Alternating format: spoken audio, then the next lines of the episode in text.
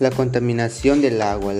las principales contaminantes del agua incluyen bacterias, virus, parásitos, fertilizantes, pesticidas, fármacos, nitratos, fósforo, plásticos, desechos fecales y hasta sustancias radioactivas. Estos elementos no tienen túnel del agua, haciendo que la contaminación hídrica resulte invisible en muchas ocasiones. Por esta razón, el suelo recurre al análisis químico de pequeñas muestras y organismos acuáticos para reconocer el estado de la calidad del agua. Causas de la contaminación del agua. Los efectos naturales como la filtración del mercurio presentes a la corteza de la Tierra pueden contaminar los océanos, ríos, lagos y canales y embalses.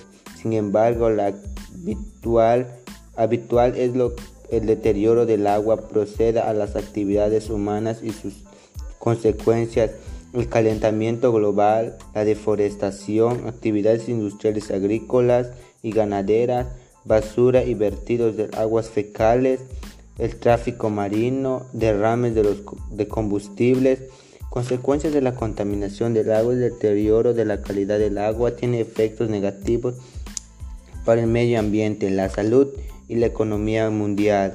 El deterioro de la calidad del agua frena el crecimiento, la pobreza en muchos, en muchos países, la destrucción de la biodiversidad, la contaminación de las cadenas alimentarias, la escasez del agua potable, enfermedades, mortalidad infantil.